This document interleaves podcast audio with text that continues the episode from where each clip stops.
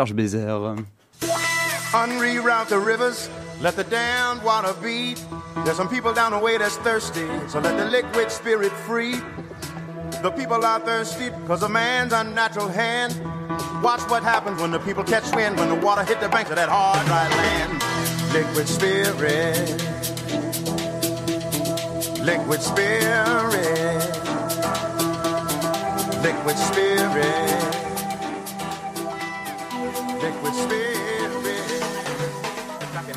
Bonjour à toutes et bonjour à tous. Serge qui démonte le studio. Bonjour Serge, soyez les bienvenus. Bonjour. Qu'est-ce qui se passe? Racontez-nous. Il y a tout qui tombe. C'est Euh. pas grave. Il y a tout qui tombe. Il y a tout qui est remis. Ça va. Il Voilà. n'y a pas de problème.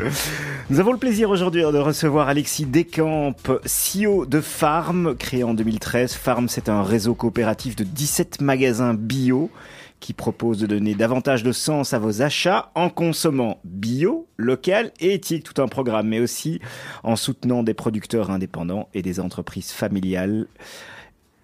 Tout ça pour éviter les multinationales, c'est un peu ça le principe, euh, Alexis? Bonsoir. Bonsoir. Euh, Est-ce que c'est ça le principe Dans les grandes lignes, oui, c'est pas mal résumé. Même si l'idée n'est pas d'éviter les multinationales, mais plutôt de promouvoir les alternatives. Oui, c'est bien. Donc, euh, on travaille avec aussi. Voilà. Euh, farm pour manger bien et juste.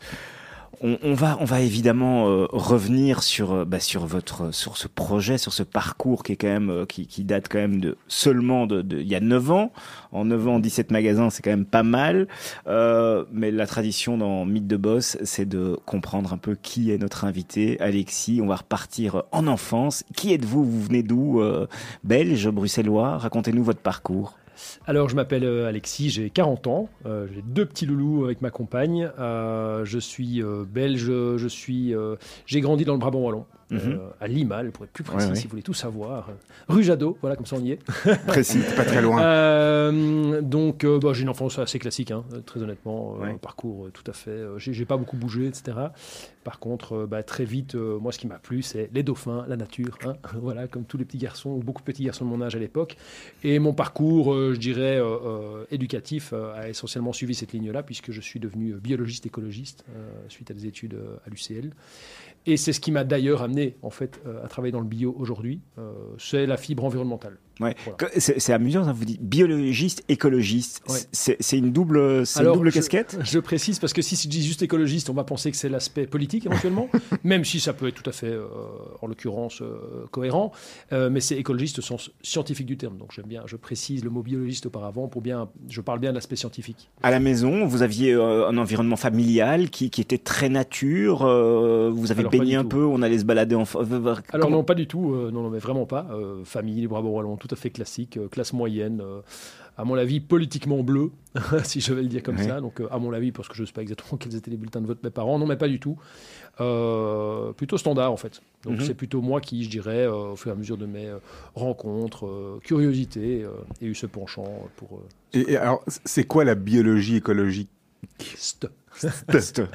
Alors, euh, l'écologie, au sens scientifique du terme, c'est l'étude de l'environnement, l'étude des interactions des êtres vivants entre eux. de l'écosystème Euh, de l'écosystème, absolument, Mhm. tout simplement, euh, mais sans connotation politique. Euh, Mhm, mhm. euh, voilà, donc c'est c'est tout ce qui a trait à ce, que, ce dont on parle beaucoup aujourd'hui, en réalité. hein. Je veux Oui. dire, euh, encore plus aujourd'hui, quand on sait qu'on est 8 milliards sur Terre, et tout l'impact qu'on sait de l'empreinte humaine sur notre planète. Euh, voilà, c'est tout ce qui m'a passionné. Et, et, et à l'époque, parce qu'on on est en quelle année quand vous entamez ces, ces, ces études? Parce que j'imagine, on a plus ou moins le même âge, voilà, une quarantaine d'années. Ouais. Euh, Je suis plus vieux. Oui, ça va. Je suis plus.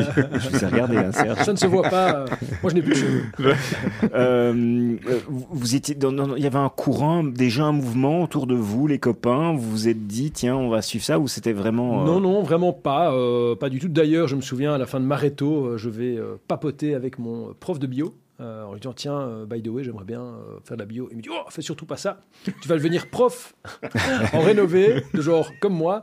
Ne fais surtout pas ça. Ce qui fait que j'ai pas commencé directement à faire ça. J'ai fait une spéciale maths en vue de faire peut-être ingénieur parce qu'autour de moi, c'était plutôt un milieu d'ingénieur, de, euh, ingénieur commercial, ingénieur civil, enfin vraiment le truc Oui. basique. Je me dis, bon, si je suis censé euh, suivre la trace euh, ou le, cadre familial, bon, autant me donner des chances en faisant une spéciale maths que j'ai abandonné en cours de route pour quand même revenir à mon envie initiale qui était de faire la bio. par passion, vraiment par passion, et sans ambition euh, professionnelle par ailleurs. D'ailleurs, fondamentalement, mon diplôme ne me sert pas euh, au sens du contenu aujourd'hui. La Peut-être au question. niveau de la réflexion ou de l'approche scientifique, qui pour moi est assez fondamentale dans, dans ma façon de fonctionner de manière générale.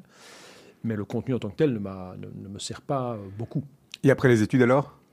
Mais après les études, j'ai. euh, alors, mon mémoire était génial. J'ai eu la chance de partir au Panama, euh, travailler sur les insectes. euh, C'était fabuleux. J'ai vraiment fait un mémoire incroyable. Ça m'a ouvert toute une dimension à laquelle j'ai envie de, que j'ai eu envie de poursuivre. hein. donc, allier écologie et dans les milieux tropicaux, etc. C'était assez dingue. Donc, j'ai voulu faire un. Enfin, j'ai commencé un doctorat. mais très vite sur un sujet qui n'avait plus rien à voir avec le milieu tropical, mais qui avait plutôt à voir avec la lutte biologique, c'est-à-dire l'utilisation effectivement des insectes comme facteur de euh, lutte contre les nuisibles dans les champs, hein, les coccinelles hein, que tout le monde connaît, ce genre de choses. Donc j'étais dans cette thématique-là. Donc j'ai commencé euh, euh, à faire de la recherche en doctorat, qui n'a pas du tout été aussi passionnante que mon mémoire, qui en plus euh, ne s'est pas soldée par de grands succès et de grandes trouvailles euh, à l'Einstein. Donc c'était assez frustrant. Euh, et ce que j'ai découvert pendant ces années-là, c'est qu'en fait j'avais plutôt la fibre entrepreneuriale en moi. Et donc quand on est en labo, c'est passionnant. Mais intellectuellement uniquement. Euh, Or, j'avais, voilà, je, je, je Vous sentais avez, que j'avais vous avez envie de faire, en fait. voilà, de voir le les choses appliquées. Le, le feu d'agir, d'être autonome, de- de- d'entreprendre. Ouais. Euh, Par contre, il n'était pas question de le faire euh, dans, dans- dans- dans un contexte ou dans des valeurs qui n'étaient pas les miennes. Il se fait qu'avec deux copains de labo, Baptiste et Augustin à l'époque, euh, autour de la machine à café, euh, c'est là qu'on a commencé à phosphorer et à se dire tiens, mais on a un peu les mêmes valeurs, les mêmes envies, on ferait pas un truc ensemble.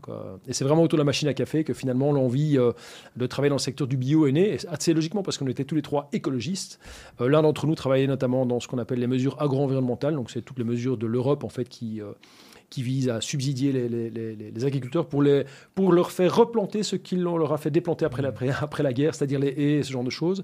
Euh, et on constatait assez fortement une une différence très forte, mais vraiment visible, hein, en- entre un agrosystème bio euh, cultivé en- selon les normes bio et un agrosystème cultivé en conventionnel, ne fût-ce qu'au travers de la vie faune. Donc tout, ce qui est oiseaux, etc. On voyait qu'il y avait une diversité euh, très très différente, très sensiblement différente, beaucoup plus riche évidemment euh, dans le milieu, enfin dans un simple champ bio. Donc voilà, tout ça nous a, envie, nous a donné envie de travailler dans ce contexte, travailler avec ces agriculteurs-là. On avait un réseau euh, de, contacts au travers de nos activités professionnelles. Et l'idée de départ, c'était tout simple. C'était bah, en 2009, hein, quand on a commencé cette activité en fait première. C'était plutôt de moderniser ce qu'on appelait les paniers bio à l'époque. C'était un petit peu à la mode, beaucoup moins aujourd'hui, mais ça l'était pas mal. C'est-à-dire que l'idée, ça consistait de s'abonner auprès d'un producteur pour lui acheter sa production, quelle qu'elle soit, de manière mensuelle ou hebdomadaire. Seulement à l'époque, c'était assez contraignant parce qu'il fallait euh, payer à l'avance, s'abonner sans savoir, euh, euh, aller chercher un endroit. Enfin, oui, il y avait toutes les contraintes que seuls peu de gens en fait étaient prêts à, faire ou à, subir. Bravo à eux d'ailleurs. Mais ça excluait toute une partie de la population qui n'avait pas le temps, qui n'avait pas euh, l'énergie, la motivation. Et donc on a voulu simplifier cette approche en faisant bêtement un petit e-shop à l'époque, en proposant la composition des paniers à l'avance, euh, en proposant le choix sans abonnement, et alors on faisait la compensation carbone, etc. C'était voilà. déjà précurseur, parce qu'en 2009, euh, voilà, ça commençait. Alors c'est vrai que euh, le bio à l'époque était encore fort cantonné dans une petite niche, toute petite niche, Ouais. on n'en parlait pas énormément, euh, très honnêtement. Et, et comment est-ce qu'on fait le lien entre euh, on, on- on- on livre des paniers bio, on fait des paniers bio et euh, on, se dit qu'on va ouvrir un magasin? Oui. Ça, Alors en fait c'est venu, ouais, c'est- Ça vient venu- logiquement, ça, ça... En fait, c'est venu de manière concomitante, c'est-à-dire qu'à l'époque, quand on a établi notre business plan, hein, euh, notre business plan, on, s'est vite rendu compte qu'en réalité, si on faisait juste une plateforme en ligne de panier bio, on allait euh, manquer peut-être d'un contact direct avec les consommateurs et d'une visibilité directe. Et donc, assez vite, on a eu l'idée, enfin tout de suite, en fait, de faire une boutique à côté, une petite boutique à 40 mètres carrés, pour donner un visage humain à notre activité de panier. Mais aussi, on avait de grandes ambitions d'économie circulaire à l'époque, c'était de faire circuler les fruits et légumes entre les paniers et euh, euh, le, le magasin en se disant si on a un, un- un- un out of stock, of stock d'un magasin, on va chercher dans les paniers ou inversement. hein. c'était, alors c'était tout à fait théorique, ça n'a jamais fonctionné, mais n'empêche, c'était ça l'intention, visage humain et optimisation euh, logistique. Et vous, vous ouvrez où la, la première boutique? C'était à Etterbeek, euh, Ouais. euh, au 176 si ma mémoire est bonne. C'était vraiment par contre une expérience géniale parce que, euh, comme je l'ai dit, ce qui nous a vraiment motivé au départ, c'était l'aspect environnemental. hein. On voulait euh, œuvrer pour euh, que le bio, qui pour nous était surtout là pour, enfin, était une solution. Une des solutions pour améliorer notre, la qualité de notre environnement, notamment dans les agrosystèmes. En fait, là où on, on- s'est assez rendu compte que c'était fantastique, c'est l'intérêt plutôt pour la dimension sociale, euh, à la fois avec les clients et les producteurs. On s'éclatait avec les clients. C'était génial à l'époque parce que bon, on n'avait pas beaucoup de clients. Alors on avait beaucoup de temps pour parler avec eux. C'est pas comme aujourd'hui où il y a beaucoup de monde à la caisse, etc. Mais à l'époque, vraiment, c'était vraiment passionnant de voir à quel point les consommateurs dans le bio étaient des gens euh, très réfléchis, très raisonnés, mais de tout, de tout public par contre, enfin de tout milieu. C'est marrant parce que vous, parlez beaucoup euh, de l'aspect sociétal, de l'aspect sur les, enfin, des, des, des, des agriculteurs, etc. Et alors qu'on a tendance aujourd'hui à avoir un discours beaucoup plus centré sur l'individuel au niveau du bio, en disant c'est bon pour vous et c'est bon pour ce que vous mangez, c'est bon pour ce que vous mettez dans votre corps. Alors là, on, on a l'impression que la- à la base, le, le, le point de départ, c'était plus, ben non, il faut que ce soit bon pour la planète, pour l'environnement, pour les champs, pour les agriculteurs et l'écosystème. Et, et vous, eh ben oui, vous êtes, vous c'est bien aussi, mais après tout, euh, c'est pas ce qui est principal. Ouais. C'est ça? C'est tout à fait ce qui nous a motivé au départ. Euh, cette approche que je qualifie d'égocentrée, mais pas négative du terme, hein, de Ouais. dire c'est bon pour moi. On l'a jamais nié, mais c'était pas du tout notre fer de lance. Euh, Aujourd'hui, c'est plus ça quand même dans les gens. On, Enfin, on culpabilise ceux qui mangent pas bien, on récompense ceux qui mangent bien. Mais ça dépend de nouveau. Enfin, j'ai autant de motivation de consommer tel produit ou tel produit que, que de personnes. Enfin, très honnêtement. Par contre, ce qu'il faut reconnaître, c'est que je pense que le bio a cette qualité, enfin, a cet avantage de, de, de- de mutualiser ces deux qualités, à la fois sociétale et à la fois de santé. On peut pas dissocier les deux. On est nous-mêmes des individus en plein dans notre environnement. hein. On parlait de- d'écologie, d'environnement tantôt. On n'est pas séparés en réalité. hein. Je veux Mhm. dire, on, est, euh, on, est- on fait, on fait un tout. Je parle pas du- de l'aspect spirituel, même pas. hein, mais je parle vraiment même de l'aspect physiologique du terme. On forme un tout avec notre environnement. Ouais, pour- si je peux euh, compléter ce que, ce que la, la- la question de Serge, est-ce qu'aujourd'hui le, le bio est un élément différenciant? Par rapport à quoi? Pas, mais aujourd'hui, Dans l'alimentation au, dans sens- la- oui, oui, au sens large, parce que, parce que j'ai l'impression qu'aujourd'hui, je vais pas dire si on mange pas bio, euh, on n'a rien compris, mais euh, c'est vrai que c'est poussé à outrance. J'ai l'impression qu'aujourd'hui, on a un tout petit peu euh, dénaturé ou dé... je vais pas dire démystifié, mais dénaturé le, le- le Ouais. bio au sens, au sens large. on l'a rendu plus accessible. Aussi, mais mais mais. C'est pas, un- c'est pas un débat entre nous, Laurent. Enfin, laissons parler notre invité. Ah, mais je vous écoute, moi. je- je- Non, non, mais euh, alors, on dit souvent il y a bio et bio. Alors, moi, quand je dis il y a bio et bio, je vais pas distinguer, je vais pas dire, ouais, il y a le bio de grande distribution et puis il y a le nôtre. Hein, c'est, pas l'idée. Quand je dis il y a bio et bio, c'est il y a le- le bio au sens de le label. hein, qui est une norme technique hein, qu'on, a rendu, euh, euh, qu'on a normé sur le plan juridique. hein, euh, ça, c'est, le label pur et dur. Euh, et puis il y a le bio au sens de la philosophie de consommation Hum. euh, consommation alimentaire et même de, de- de philosophie de vie presque. Et c'est ça qui, pour moi, distingue bio et bio. Là où la grande distribution ou un certain nombre d'acteurs se suffit, c'est du label bio. Et le label bio chez nous, c'est le même qu'en Grandis, hein, soyons clairs. hein. Il n'y a, pas de différence normative. quoi. C'est pour ça que je ne distingue pas le, le label chez eux et chez nous. Par contre, il y a l'approche de consommation, l'approche de la, la philosophie en tant que telle qui est pour moi euh, assez fondamentale. Et c'est celle-là qu'on a envie d'amener dans les foyers ou dans les assiettes, hein, si on devait circonscrire ça à l'aspect alimentaire. C'est de se dire, OK, mais finalement, quand on consomme un produit, euh, encore plus aujourd'hui, quand on a encore moins le temps, on, on perçoit encore moins ce qu'il y a derrière un produit. Je, dire, je- me souviens un jour, j'avais entendu, alors je ne sais pas si c'était vrai ou pas, mais euh, le, le pourcentage d'enfants à qui on demande d'où vient le lait, on, on dit ça vient de- du tétrabrique, quoi. Enfin, sans, sans savoir que ça vient de la vache, quoi. Alors je pense que c'est un peu exagéré, mais vous voyez, on a perdu ce lien avec la réalité de ce qu'il y a derrière ce qu'on mange, Euh, le lien avec euh, le bien-être animal, le lien avec le respect de nos écosystèmes, le lien en fait avec le respect de notre planète dans laquelle on vit et dont on dépend. Et c'est ça qu'on a envie d'amener. Mais ça passe par de l'éducation aussi. Hein. Alors ça passe par de l'éducation dont on est tous acteurs. Je veux dire, à chacun à notre niveau de la société, mais nous en tant que commerçants, on considère qu'on a un rôle extrêmement noble. euh, qui est peut-être pas perçu comme ça euh, quand on parle de commerçant, mais en fait le commerçant est un, est un peu un passeur, pas uniquement de produits, mais d'informations. Et c'est là où je pense que le commerce a perdu ses lettres de noblesse au travers des, des dernières décennies, c'est qu'on on ne table que sur le prix, le prix, le prix, alors que fondamentalement, on vend des produits qui ont des spécificités, et les nôtres, c'est ceux donc, que, que j'essaye, voilà, qu'on essaye de faire être des produits qui sont euh, je dirais, euh, sain pour tout le monde, bon pour tout le monde, noble. Et, et voilà, Pour tout le monde, c'est-à-dire et pour le producteur et pour le consommateur. absolument. Alexis Descamps, on vous a euh, Descamps, on vous a demandé de choisir deux, deux chansons. Euh, on commence par quoi? Euh, alors, on va commencer par Xavier Rudd. Ouais. C'est pourquoi? Oh, euh, euh, j'ai pas de raison objective. Elle me parle.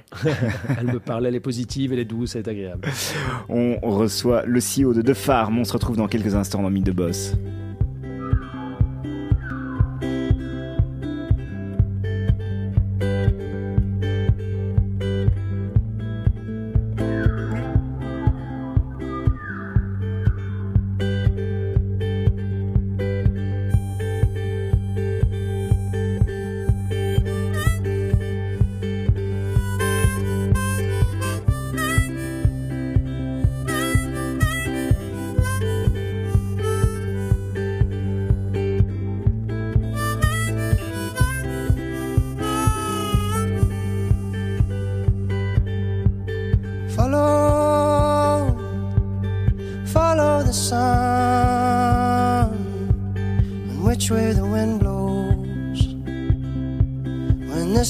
Done.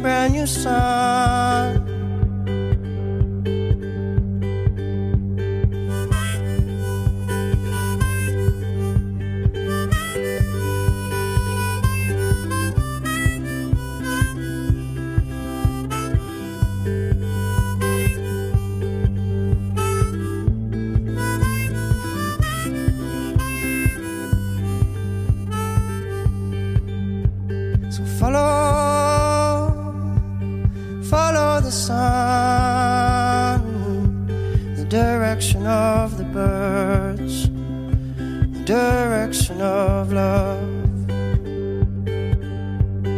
Breathe, breathe in the air. Cherish this moment, cherish this breath. Tomorrow's a new day for everyone.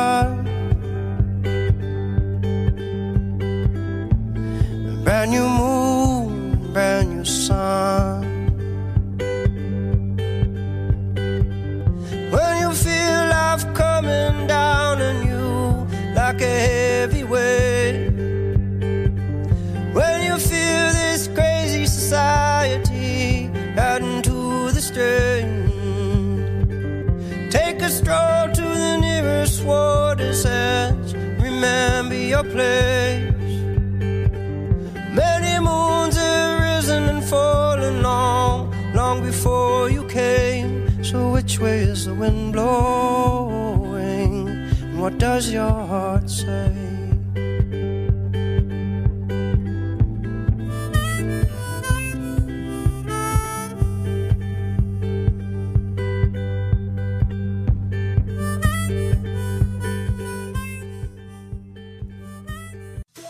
Unreroute the rivers, let the damned water beat.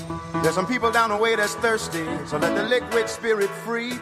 Alexis Descamps est notre invité, le CEO de Farm, qui est un réseau euh, coopératif de 17 magasins bio présents en Belgique. Euh, alors c'est marrant parce que quand on regarde sur la, la- la carte, euh, vous êtes plutôt euh, à l'est euh, de la carte. Euh, On n'est pas encore tellement dans le nord, euh, quoique vous êtes, euh, c'est Grimbergen ou euh, Leuven. Leuven, ouais, Leuven, c'est le seul magasin dans- en Flandre? Oui. Oui. Il y, y a la volonté de, de vous étendre euh, au niveau national? Alors euh, oui, depuis le début, on a toujours été un projet euh, ambitieux. hein. Notre baseline, c'est changer le monde en mangeant. Donc, on veut changer le monde en mangeant, c'est pas juste euh, avec un magasin, j'ai envie de dire. hein. Donc, effectivement, on voulait pouvoir toucher le plus de consommateurs possible. Donc, on a toujours été très ambitieux, ce qui nous a valu pas mal de critiques hein, d'ailleurs, parce que quand on est dans un milieu, je veux dire, qui veut changer un peu le, le paradigme dominant, bah, on peut être critiqué si on veut avoir de l'ambition. Ouais. Mais finalement, dernièrement, en fait, c'est plutôt de l'actualité, mais il y a quelques mois, cette ambition de nous développer par nous-mêmes, on a un petit peu changé, on a fusionné en fait avec un groupe belgo-hollandais. Ouais. Euh, et donc aujourd'hui, en fait, on pilote deux enseignes. On pilote l'enseigne Farm, enfin, et Brut by Farm aussi, hein, qui est euh, un concept, euh, je ne sais pas si vous le connaissez, mais qui est un concept de marché permanent, en fait, bio. Et, euh, et un concept plutôt en Flandre, qui est Ecoplaza, qui est en fait notre alter ego flamand ou. Avec un autre actionnariat? Non, non, c'est le même actionnariat. Ouais. Euh, mais c'est une enseigne, c'est une enseigne qui est positionnée légèrement différemment, euh, parce que notamment notre magasin, enfin, la Flandre et euh, la Wallonie slash Bruxelles, c'est quand même deux cultures assez différentes. hein, je vais l'apprendre à personne. Donc deux, deux profils de consommation un peu différents, etc. Et donc finalement, on, on a trouvé intéressant de pouvoir aborder les deux marchés avec deux enseignes différentes, deux positionnements un peu différents. Et, Et vous, ouais, pardon. Et vous n'avez pas envie de- de- d'un moment de créer une seule marque? Parce que pour partir un jour à l'international, ce sera peut-être plus fort d'avoir une seule marque. C'est une question. Hein. Oui, oui, bah, ça fait partie des, questions, je veux dire, qui, sont qui existent, mais à laquelle on n'a pas la réponse pour l'instant. Euh, Il y a des tas de raisons euh, objectives pour fusionner les marques ou n'en avoir qu'une seule, comme il y en a des tas intéressant de pouvoir en maintenir deux. Voilà. Euh, Donc l'idée d'acheter une autre marque et d'un autre réseau. On l'a était- pas acheté, hein, donc c'est une, fusion, on a vraiment Ah, fusionné. fusionné. Donc maintenant, on fait partie, Farm est euh, euh, une entité qui fait partie d'un groupe belgo-hollandais qui s'appelle Biotop, qui lui-même, euh, enfin moi en l'occurrence, mais pilote deux enseignes, enfin deux, deux marques d'enseignes. D'accord, d'accord, Voilà. d'accord. Euh, et l'idée derrière cette fusion, c'est typiquement de pouvoir, bah, alors c'est comme toutes les fusions, c'est les synergies euh, organisationnelles, mais c'est se renforcer nos valeurs et renforcer notre projet en fait de Mhm. différenciation euh, de la bio. Quoi. Pour accélérer plus vite. Pas forcément pour aller plus vite. Euh, pas forcément pour aller plus vite, mais finalement, quand on, a, on se rend compte qu'on a des confrères qui ont les mêmes valeurs et le même projet, ben, à quoi bon en fait euh, se faire concurrence et donc potentiellement peut-être se tirer vers le bas plutôt que de se renforcer? Alexis, justement, comment est-ce qu'on pourrait définir Farm euh, par rapport à la concurrence? On en parlait des, des- des autres acteurs. Ouais. ouais. Alors ça dépend euh, par rapport à qui on se compare, hein, je dirais. euh, Mais vous, quand mais- vous- ouais. Oui, ben, je dirais nous, on est une alternative à, ce- à la grande distribution. C'est comme ça qu'on se qualifie en tous les cas. Euh, on pourrait dire qu'on est concurrent des autres magasins bio, etc. Mais pour moi, c'est pas le propos en réalité. Euh, Il y a des nuances, bien entendu, ou des positionnements sensiblement différents entre magasins bio. Mais le fondement, c'est qu'en fait, on veut proposer une alimentation euh, qui soit saine, durable, de qualité, quoi. Euh, fondamentalement, c'est ça la base. C'est pas la bouffe au meilleur prix. C'est c'est là que vous allez chercher, c'est là que vous allez entre guillemets chercher les, les nouveaux clients. C'est là que vous allez, vous voudriez aller chercher Alors, nouveaux c'est clients. là en tout cas que nous on veut travailler. Et Mm. on espère convaincre les clients. Euh, c'est une approche qui a d'abord à voir avec notre projet plutôt que de dire. euh, Donc, on on n'a pas une approche opportuniste. Je, veux dire, je vais donner un exemple tout simple, mais pendant le Covid, ça a été le boom du bio. Hein. Tout le monde a continué à investir à fond dans le bio, dans le secteur dans lequel nous étions depuis 10 ans. Super. La grande distribution a investi énormément, massivement en communication, etc. Source de croissance incroyable. Maintenant que le bio est en crise, hein, parce que vous savez ou pas, mais depuis un an, le bio est vraiment en crise à cause, bah, on s'en doute, hein, pouvoir d'achat, berne, en Ouais. berne, etc. C'est juste une évidence. Eh ben, la grande distribution, qu'est-ce qu'elle fait? Elle désinvestit complètement ses étals euh, des produits bio euh, et des produits durables. Ouais, Il n'y a pas de, Donc il y a bien, pas de c'est bien rotation. la quoi. preuve, tout simplement, qu'il y a une approche opportuniste. Je ne vais pas les critiquer. C'est simplement le reflet d'une approche opportuniste qui n'est pas la nôtre. Nous, c'est notre ADN. Hmm. Alors d'ailleurs, on distingue la bio de le bio. Nous, on dit de là pour dire de la philosophie bio. Nous, c'est notre ADN, donc on fera jamais autre chose. S'il n'y a plus de clients pour consommer la bio, ben, on va disparaître. c'est aussi simple que ça. Votre assortiment, il est limité au, à l'alimentation? En, en vaste majorité. Euh, nous, la bouffe pour nous, c'est finalement ce qui sort de la ferme, en quelque sorte. hein. C'est- c'est- et donc, euh, un savon, ça sort rarement d'un champ. Et voilà. Mais n'empêche, ça fait partie malgré tout de ces euh, pratiques de consommation. Mais alors, on, on parle d'agriculture, on parle de fermier. Quand on regarde, quand on va chez chez Farm, il n'y a pas que des produits qui sortent des, des- qui viennent de chez les agriculteurs. On a aussi des produits qui sont préconditionnés, des produits industriels, euh, Alors, tofu et tout ce qui est non-food. ouais, 100% des produits qui sont sur euh, nos étals proviennent de champs. hein.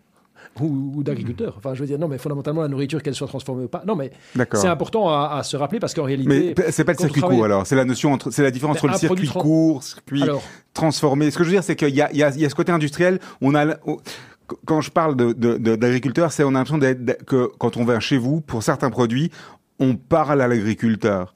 Alors que pour d'autres, on parle à un grossiste qui achète chez un autre grossiste qui s'est finalement fourni en Inde ou ailleurs. Ouais. Je comprends parfaitement. et J'aime bien jouer le jeu de la transparence ou, une- ou rétablir une forme de vérité. On va pas tomber dans l'image d'Épinal où tout vient d'un producteur qui fait en fait en- en- sur une butte en permaculture. Euh, bien sûr que non. Euh, Aujourd'hui, la transformation des produits, c'est un maillon essentiel. Je tout le monde ne mange pas que, des- euh, que de la matière première, que des produits bruts. Donc nous, évidemment, on a plein de produits transformés. On a même des produits transformés selon une logique industrielle.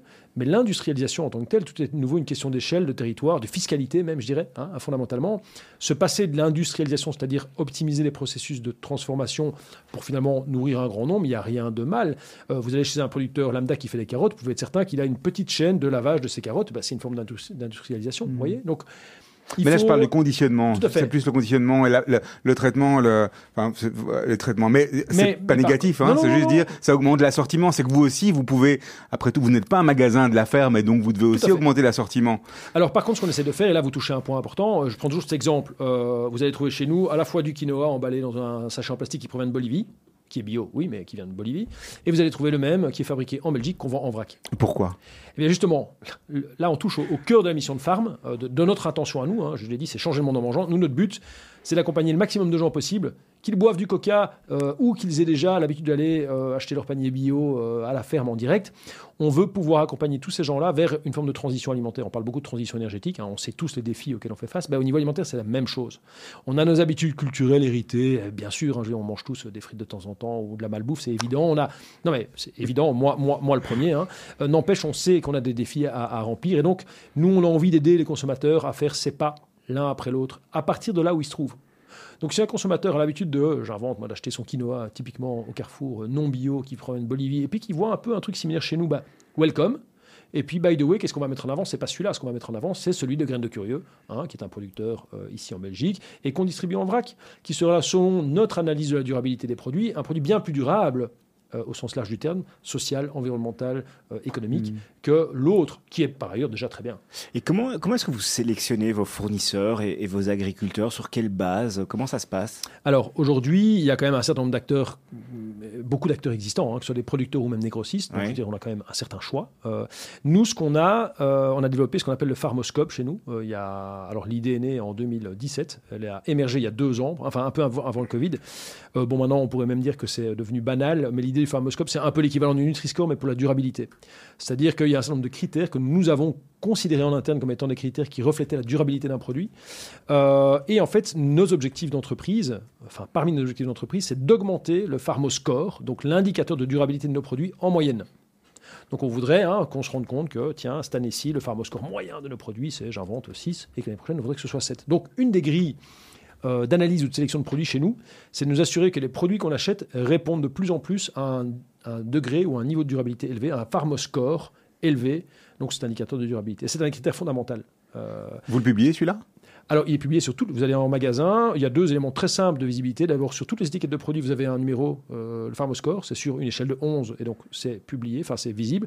Et sur votre ticket de caisse, vous avez le pourcentage de produits en vrac, le pourcentage de produits locaux, le pourcentage de produits euh, en vrac, etc., que vous avez consommé. Donc, vous avez déjà un certain nombre d'indicateurs. Maintenant, c'est un dispositif qu'on a lancé, je vous dis, juste avant le Covid, avec les moyens du bord, qui est loin d'être complètement abouti, mais c'est vraiment dans cette démarche-là qu'on veut s'inscrire. Aujourd'hui, euh, l'assortiment n'est pas limité au food, on en a parlé. Quelles sont les catégories qui marchent bien alors dans, dans le bio, entre guillemets, non-food?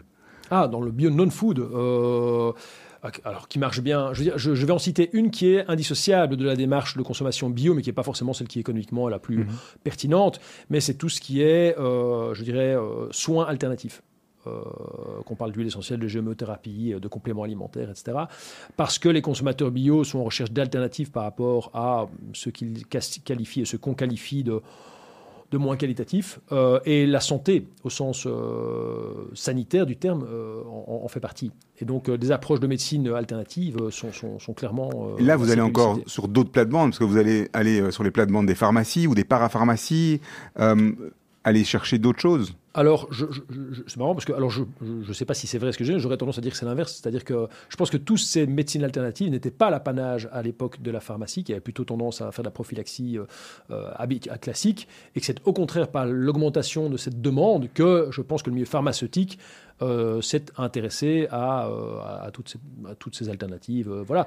Mais n'empêche, nous, on n'est pas là pour soigner les gens. c'est clair, les gens, je pense, ont une certaine connaissance. Il y a, il y a beaucoup de logique j'aime pas le terme, mais euh, d'a- d'apprentissage personnel et d'automédication. Euh, les gens s'intéressent beaucoup à leur santé, euh, enfin beaucoup de gens s'intéressent beaucoup à leur santé et, recherchent et savent eux-mêmes ce dont ils ont besoin. Dans cette logique-là, vous parliez d'accompagnement tout à l'heure et, de, et des- de, vos collaborateurs qui accompagnent aussi, qui sont là, pas simplement pour vendre, pour calculer le montant total à la caisse. Comment est-ce qu'on s'assure justement de pouvoir former ces gens, former ces équipes dans la durée par rapport aux produits, aux évolutions, aux différents producteurs, etc. C'est un, gros challenge, non? Oui, c'est un gros challenge. Alors, bah, historiquement, nos collègues sont déjà des gens qui, très souvent, bien souvent, sont très intéressés par la démarche et, je dirais, viennent plus pour les valeurs et le projet que pour le métier de vendeur. Hein, si on devait qualifier ce métier de simple métier de vendeur. Euh, donc il y a déjà un creuset, il y a déjà un foyer, il y a déjà un intérêt, il y a déjà une connaissance souvent. Euh, c'est soit des consommateurs, soit des gens qui ont déjà fait même la nutrithérapie, n'importe quoi. Enfin voilà. Donc il y a, déjà un bon, bon, bon foyer là de, connaissances et d'intérêt, ce qui rend évidemment beaucoup plus facile les choses en termes d'apprentissage. Nos collègues sont super curieux. Euh, on a un comité achat qui évidemment discute énormément de tous les produits qu'on choisit, que ce soit les dégustations, que ce soit l'explication de pourquoi ce produit par rapport à un autre, etc. Donc il y a pas mal de dialogue autour de, bah, de ce qui est le principal, c'est le produit évidemment hein, qu'on trouve dans nos étals. Donc euh, il y a beaucoup de communication autour de ça. Euh, en plus de ça, il y a euh, nos collègues sont bien au courant des critères de sélection. Donc j'ai parlé du Pharmoscore, mais en réalité, ce qu'on a chez nous avant tout, c'est une charte produit. Donc on a un certain nombre de critères exclusifs qui font qu'on ne sélectionne pas tous les produits dans nos, dans nos rayons. Donc en fait, le label bio ne suffit pas pour être sur, nos- sur nos rayons. hein. Ju- ju- ju- Justement, le label bio, c'est bien que vous parliez de label bio qui ne suffit pas. Euh, on a parlé du quinoa qui vient de Bolivie. Euh, le label bio, justement, il a une certaine interprétation et il faut certains critères pour l'avoir quand on est en Europe, d'autres certainement en Amérique du Sud. Comment est-ce qu'on s'assure justement au niveau global d'avoir, euh, ben, de parler la même langue en fait? Bon, alors, euh, il y, a, quand même euh, une certaine uniformisation dans les, dans les réglementations et de plus en plus. D'ailleurs, le label européen est né pour ça, hein, est, né de cela, hein, de toutes ces initiatives nationales, euh, que ce soit drivées par la France ou la Suisse et ça. Ben, finalement, il y a un univers, je dirais, qui a été, qui homogénéisé au niveau de l'Europe. 95%, produits, 95 de nos produits nous viennent d'Europe déjà. Donc, ça veut dire que le label bio est là quand même pour assurer une certaine garantie. Puis, il y a quand même, et ça fonctionne, hein, il y a des organismes de certification qui font ce boulot, de vérifier que bah, ce qu'on prétend être bio le soit réellement. Que ce soit par des analyses a posteriori, des prélèvements, euh, des enquêtes, en fait, et ce genre de choses, euh, ou même finalement de l'établissement des règles au préalable, euh, des audits euh, en, cours de, enfin, en cours de certification et tout ça. Donc je veux dire, le système est quand même pas mal fait. Bah, bon, c'est comme toutes les certifications. hein. Euh, parfois ça marche, parfois ça dérape, mais globalement, franchement, ça marche assez bien. Euh, maintenant, tout ce qui provient de l'étranger, je ne connais très honnêtement pas tous les cahiers des charges de tous les pays. On sait que certains pays sont plus durs que d'autres, enfin sont plus exigeants que d'autres. Mais à nouveau, nous, notre but, c'est pas forcément de les comparer, c'est de moins se sourcer à l'étranger. Et je vous dis, 95% de notre chiffre d'affaires provient de, pays- de- de produits européens, donc euh, ou belges. Aujourd'hui, qui sont vos clients? Qui sont les clients de De Farm euh, Eh bien, franchement, euh, c'est très difficile à dire. Non, mais vraiment, c'est très difficile à dire. Ouais. Euh, Mais est-ce que ça a Euh, évolué ces, ces, dix- ces 13 dernières années Mais, mais vraiment, je, alors c'est évident que ça a évolué, c'est-à-dire qu'on est, on est passé d'un marché de ultra niche à un marché de niche. Enfin, Ouais. je veux dire, il y a eu une croissance quand même assez importante. On voit clairement qu'il y a toujours les billots de la première heure, qui sont les fidèles parmi les fidèles. Non, mais c'est vrai, franchement, il y a, il y a une vraie, vraie. c'est pour ça que je dis, c'est ancré dans une philosophie de vie pour pas mal de gens. Euh, et il y a beaucoup de gens ces dernières années qui se sont intéressés à la question, euh, fort heureusement. Euh, évidemment, euh, avec toutes les crises dont on parlait avant, que ce soit la dioxine, hein, la, la- la plus connue, la plus médiatisée à l'époque, et même le changement climatique, enfin tous les défis. La vache folle, la, vache folle à l'époque, hein, la dioxine et la vache folle, c'est absolument en même temps. Voilà, donc tout- tout- toutes ces crises alimentaires, bah, le cheval dans la lasagne, enfin, tous ces scandales de, euh, de l'agro-industrie mondialisée, parce que c'est de ça dont on parle, ont fait prendre conscience à de plus en plus de gens bah, qu'il était peut-être temps de revenir à une échelle un peu plus humaine. Euh, vous proposez également un modèle coopératif euh, dans, votre, dans, dans le concept de farm. Racontez-nous, expliquez-nous, c'est quoi exactement? Alors, le modèle coopératif, c'était, hein, parce que c'est plus vraiment le cas aujourd'hui. hein, euh, le modèle coopératif était vraiment un des piliers de notre développement, qui a pu être, enfin, qui était extrêmement riche. C'est-à-dire qu'en fait, allez, je veux dire, le pilier organisationnel, c'était deux choses. D'abord, on invitait n'importe quel euh, client à devenir coopérateur, donc c'est-à-dire à avoir finalement une voix et une visibilité au sein de l'entreprise, euh, au travers de l'Assemblée générale, hein, typiquement. Donc euh, vraiment avoir un espace de dialogue. Mais le plus riche euh, était le conseil d'administration. Je dis était parce que depuis qu'on a fusionné, on a clairement complètement changé la gouvernance. Vu qu'on a changé de taille et de défi, il fallait qu'on ait un peu plus d'agilité décisionnelle. Mais en tout cas, ce qui était vraiment riche, et franchement, je trouve que pour une taille d'entreprise, ça peut fonctionner jusqu'à une taille d'entreprise assez grande. On avait un conseil d'administration où les actionnaires ne représentaient que maximum 50% des voix. Et donc, 50% au moins de ce conseil d'administration était composé de non-actionnaires, euh, de personnes qui n'étaient pas intéressées par l'aspect euh, du capital. On avait producteurs, on avait collaborateurs, euh, on avait des clients. Enfin, c'était vraiment franchisé également. Donc, c'était super riche, quoi. Et ça, c'est terminé. Alors c'est terminé parce que quand on a fusionné, ben, en fait finalement Farm fait partie d'un groupe plus grand, donc on n'a pas mis ce conseil d'administration dans le groupe plus grand puisqu'il avait déjà un conseil d'administration préexistant, donc c'est clairement terminé.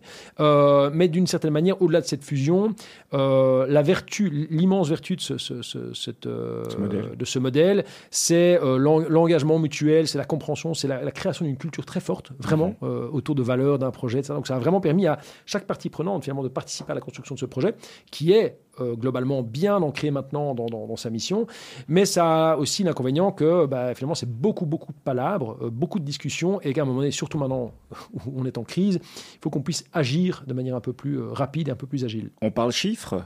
Oui, Aujourd'hui, 13 magasins, ce sont des magasins en propre ou des franchisés? C'est quoi le modèle? Alors sur 17 magasins, il y a la moitié en intégré et la 17, moitié en franchisé. 17. 13, c'est 13 plus 4. Euh, voilà, en fait, c'est c'est même Serge. 22 pour être tout à fait honnête, puisqu'on a euh, racheté la- la- les 5 magasins BioStory Ouais. euh, qui sont en Brabant Wallon euh, actuellement. Donc en réalité, il y en a 22 aujourd'hui.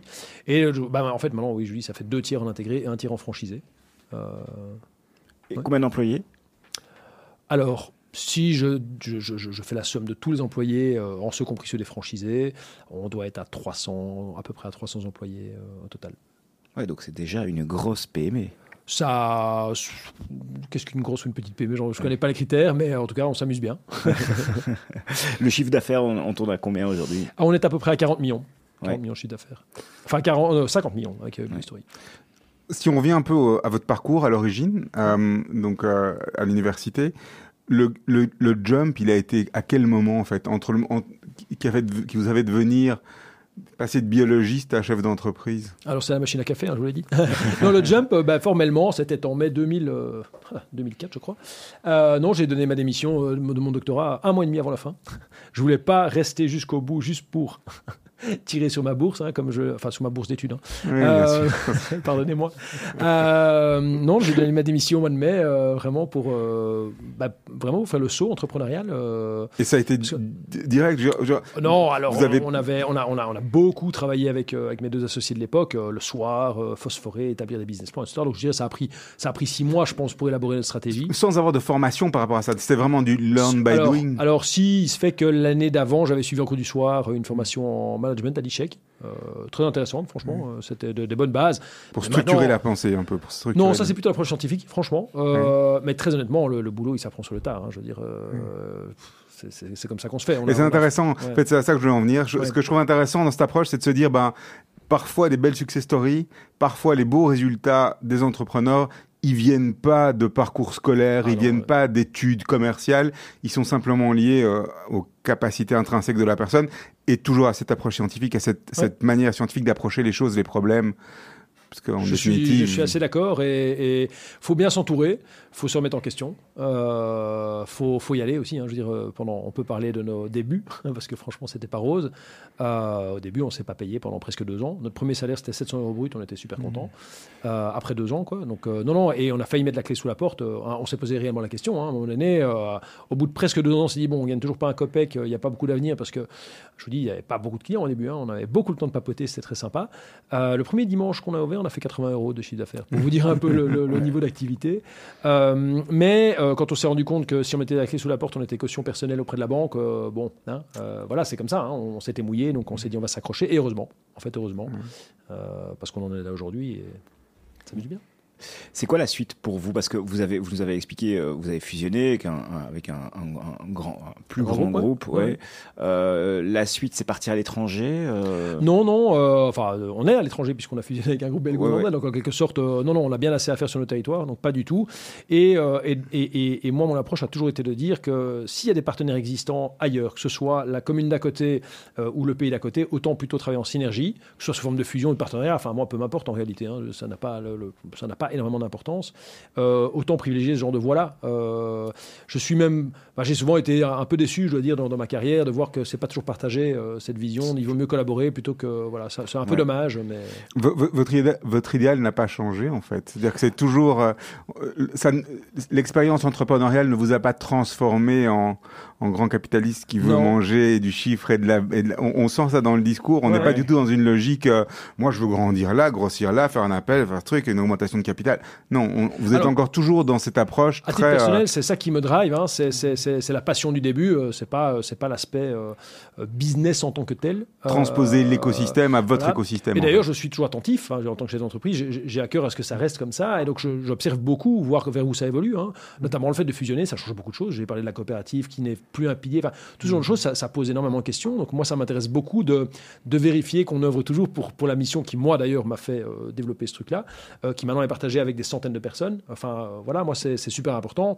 Et je pense que le jour où je me sentirai plus aligné, ben, je ferai probablement le choix de faire un pas de côté. Donc, si je suis toujours là, c'est que je me sens toujours bien et, et aligné, effectivement. Est-ce qu'on doit quand même un petit peu adapter son discours dans cette période économiquement difficile Comment est-ce Ouais. qu'on fait face à, la, à la réalité de- du pouvoir du pouvoir d'achat qui, qui est quand même fortement impacté chez les consommateurs Ouais, il faut, il faut complètement adapter le discours. Alors, adapter le discours ne veut pas dire euh, changer euh, son ADN, mais adapter le discours. Alors, moi, j'ai un, élément qui me, qui, me, qui, me vient à l'esprit, c'est que depuis que je travaille dans le bio, le bio a toujours été qualifié de, de cher. hein, euh, et la réponse a toujours été de tout le monde, nous compris, de dire c'est normal. C'est normal parce que. C'est normal parce que la main-d'œuvre, c'est normal parce que ceci, parce qu'il y, y a plein de raisons. Et c'est vrai, il y a plein de raisons objectives, notamment dans, dans les modes de production, euh, qui font que ça pour la- le rendement à l'hectare, hein, pour parler simplement de choses, on n'arrivera jamais probablement dans, le blé à atteindre les rendements à l'hectare qu'on peut avoir dans le conventionnel. mais qui sont des rendements qui sont complètement artificiels, soyons clairs, mais je ne vais pas aller sur ce débat-là, mais n'empêche, on n'arrivera pas à ce rendement. Donc forcément, dans la chaîne de valeur, ça se répercute en prix. Mais je pense qu'il n'est pas non plus malhonnête intellectuellement de considérer que cette différentiel de prix entre le conventionnel et le bio, a, on n'a jamais fait l'effort d'essayer de le travailler. Euh, et dans ce différentiel, il y a bien sûr, donc je l'ai expliqué, des raisons type rendement, etc. Mais il y a aussi probablement une certaine inefficacité euh, dans la chaîne logistique au genre de choses. J'ai envie de dire, le client, fondamentalement, il est prêt à payer plus cher parce que c'est le producteur du coin et qu'il est bien payé, mais pas parce que le camion est rempli qu'à moitié ou qu'on perd du temps euh, dans les préparations, par exemple. Il y a peut-être peut aussi une opportunité commerciale, une, une, une sensibilité au prix ou alors oui, oui, mais ça demande... au prix qui est plus grande. Oui, en tout cas, je pense que ça fait prendre conscience à notre secteur, et en tout cas nous, on, est clairement là-dessus, c'est qu'on doit professionnaliser énormément de choses pour pouvoir quand même rendre ça plus accessible et pas juste compter sur le fait que le consommateur est, est prêt à payer plus cher. Et comment est-ce qu'on fait alors? Ben, On se professionnalise, euh, on fait des économies d'échelle. Hein, la fusion, ça aussi, cette vertu-là, hein, soyons très clairs. Hein, euh. pouvoir d'achat, le fait de, pouvoir faire de l'achat groupé. Alors, euh. moi, je, je, vais parler un, un, moment sur le pouvoir d'achat. Clairement, je vais provoquer, mais fusionner nous permet d'avoir un énorme pouvoir d'achat. Mais en fait, ça dépend ce qu'on fait d'un pouvoir d'achat. Alors, il y a toujours le côté négatif qui pourrait dire bah, c'est écraser les petits producteurs et demander les meilleurs prix. C'est pas ça. Pour moi, le pouvoir d'achat nous sert à déterminer des cahiers des charges de produits qui nous correspondent, qu'on veut avoir sur nos étals plutôt que d'autres, et aller voir des producteurs et des, des transformateurs pour leur demander de créer, entre guillemets, ces produits pour nous. Euh, et si possible, au meilleur prix, évidemment. Mais donc, la question, c'est avant tout trouver les produits qui nous correspondent en termes de qualité sociétale, de qualité organoleptique, euh, d'aller voir ces produits et de dire ben, est-ce qu'avec tel chiffre d'affaires, vous pensez que vous pouvez nous aider? Si je vais voir un producteur, j'invente de boulgour, et je lui dis, je sais vous acheter pour 3000 euros par an de boulgour, est-ce que vous allez me faire un boulgour avec telle taille, telle dimension, tel grammage? Il va me dire, et telle filière, il va me dire, bah, excusez-moi, avec vos 3 000 euros, je ne vais pas euh, révolutionner ma boîte. Si on vient avec 500 000 euros de chiffre d'affaires, peut-être qu'il va se dire, tiens, ça vaut la peine que je détermine, que je désigne mm. une équipe, une ligne de production, etc., qui va me permettre de. Et j'aurai donc ce boulgour qui provient d'une filière belge, et tatati, et tatata, où je pourrais écrire sur l'étiquette tous les avantages euh, sociétaux. Vous voyez, c'est ça l'intérêt pour moi du pouvoir d'achat. Ouais. Et, justement, comment est-ce qu'on arrive à parler aux, gens aujourd'hui? Bon, on, l'a dit, mais, mais qui ont peut-être qui se, qui se détournent un petit peu, qui vont aller chez des, on va, les hard discounters pour pouvoir simplement se nourrir. Euh, c'est une réalité aussi euh, auquel on, fait face. Tout à fait. Ben, d'abord, moi, je ne fais que les comprendre. C'est pour ça qu'on ne les fustige pas. Au contraire, c'est à nous à faire l'effort. Par contre, ce qu'il y a lieu aussi de, vérifier, c'est qu'on ne fasse pas trop de raccourcis. Donc, toute cette phase de pouvoir d'achat aujourd'hui, il y a des réalités économiques hein, pour un grand nombre de gens. Mais pour un certain nombre de gens, euh, c'est beaucoup d'émotionnel aussi. Je veux dire par là qu'il y a un certain nombre de gens qui n'ont pas autant de contraintes économiques que d'autres, euh, qui certes font face à la hausse des prix d'énergie, etc. Mais il y a parfois un extrême dans le, je dirais, dans le, switch de consommation. Euh, et ça vaut la peine de, prendre un petit peu de recul par rapport à la réalité du pouvoir d'achat individuel. C'est-à-dire, tiens, est-ce que ça ne vaudrait pas la peine de quand même continuer à, réfléchir à ma consommation? et nous, ce qu'on a envie de dire aussi, c'est de déconstruire un certain nombre de mythes. Donc certes, le bio est considéré comme plus cher, mais en fait, ça dépend de nouveau ce qu'on compare.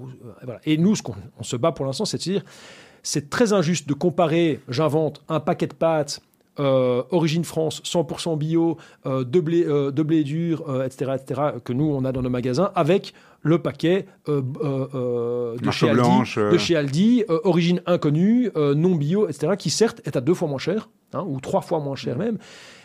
Mais bon Dieu, alors comparons au Barilla à la limite, hein, qui sont conventionnels, ça, mais qui sont deux fois plus chers que les nôtres. Enfin, donc, de nouveau, non, mais c'est une réalité. Hein. Donc, pour l'instant, on fait d'ailleurs, objectivement, pas mal de pubs comparatives comme ça, où on essaie de comparer des pommes et des pommes. En, définitive, la, la, pub comparative par rapport au prix, c'est pas la solution. Ça a marché dans le passé pour d'autres. Hein mais le prix uniquement n'est pas n'est qu'une des qu'un des identifiants d'un produit. Mais pour certaines personnes, c'est un, un, un, élément critique aujourd'hui. Enfin, aujourd'hui, de manière générale, je dirais. Absolument. Mais, mais, vous avez quand même une mission très forte, hein, changer le monde en mangeant. Enfin, c'est quand même c'est quand même un élément un, élément différenciant parce que le mieux manger, bien manger, pas cher euh, que, que, que d'autres retailers prônent, mais voilà, c'est pas c'est pas très différenciant. Après, je veux dire, pour faire l'avocat du diable, d'autres retailers se positionnent aussi en disant, ben, nous aussi, c'est la qualité peut-être pas Carrefour, mais l'autre, euh, et, euh, euh, en disant, ben voilà, nous, on va offrir un, le, discount permanent sur un certain type de produit. C'est un positionnement aussi qui est très fort et, qui, qui, vient, qui vient vous déranger ou pas? Bah, J'ai envie de dire déjà, alors, je, vais prendre ma casquette idéaliste. Je suis euh, ravi si demain tous les retailers, euh, quels qu'ils soient, font du 100% bio, font du 100% local. Euh, C'est 100% entrepreneur, hein, Alexis. euh, ah, Mais ça n'arrivera jamais, ça malheureusement, dans, de mon vivant malheureusement. Non mais objectivement, par contre, oui, ce serait quand même vraiment l'idéal. Donc, alors, ça me dérange à court terme, mais c'est à moi de m'adapter. Hein. Euh, c'est à moi peut-être déconstruire peut-être ce que je qualifierais de faux discours, Mhm. ou dire en quoi nous on fait mieux. Voilà, c'est ça. Après, aux consommateurs à prendre le temps, s'ils le peuvent, ou ou pas, en fait, euh, de faire des choix le plus en conscience possible. Sans rentrer dans une guerre des prix, sans rentrer dans une logique de guerre des prix, parce que Absolument. c'est- bon pour personne. Et comme je dis, le seul moyen de ne pas rentrer dans une guerre des prix, c'est qu'on ait d'abord comme critère de choix, c'est la qualité de notre produit au sens organoleptique, euh, euh, sociétaux et ça, pour, et ensuite avoir pour ces produits-là les meilleurs prix.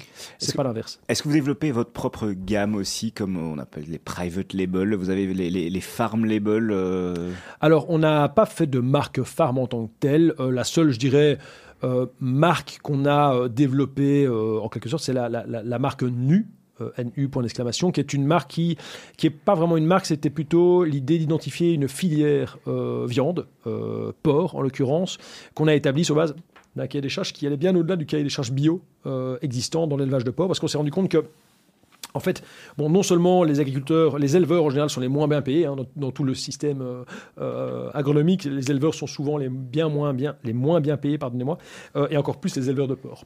Par contre, on s'est rendu compte que parmi eux, il y avait un certain nombre d'éleveurs qui avaient vraiment des pratiques euh, incroyables euh, en termes de durabilité et même de bien-être animal. Je veux dire, euh, pas de caillebotis, soins des animaux avec des huiles essentielles, enfin vraiment des pratiques assez surprenantes, quoi, mais qui n'étaient pas valorisées sur le marché.